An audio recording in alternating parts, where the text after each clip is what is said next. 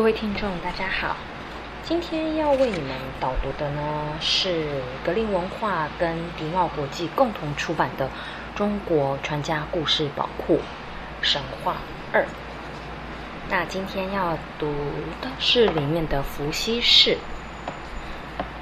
雷神和伏羲兄妹的爸爸为了争一只小鹿，气恨之下掀起了大洪水，把大地上所有的人啊。动物啦，都淹死了。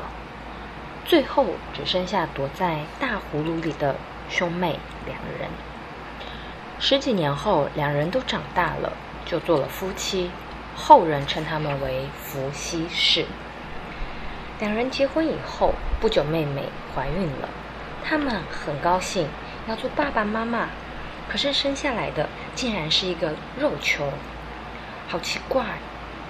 不过，伏羲夫妻还是很爱他，总是带着这个肉球一起玩。那时，地上有很多高大的树，有一棵更高到穿过云霄，直通天门。树干上长满枝节，好像一级一级的梯子一样。兄妹两人常常爬到天庭去玩，那也是他们喜欢的游戏。有一天。他们又想爬上天庭去玩，就用一张大大的野玉叶子把肉球包起来带着。谁知道爬到一半的时候，忽然刮起一阵大风，把包肉球的叶子吹破了，里面的肉球被风吹到半空中。两人大叫，但却抓不住。只见肉球在半空中先散成一块块的。然后越往下降，越成了人形。落到了地上时，真的变成了一个个的小人。伏羲夫妻又惊又喜，赶快滑下树来，高兴的看看那些活泼的小人。于是世界上有了很多很多的人。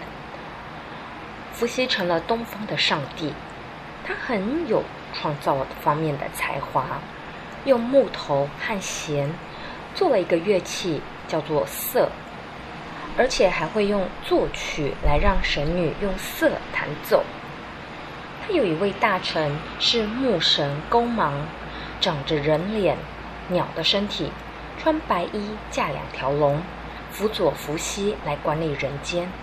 春天的草木生长都是这位木神掌管，所以他也是春天的神。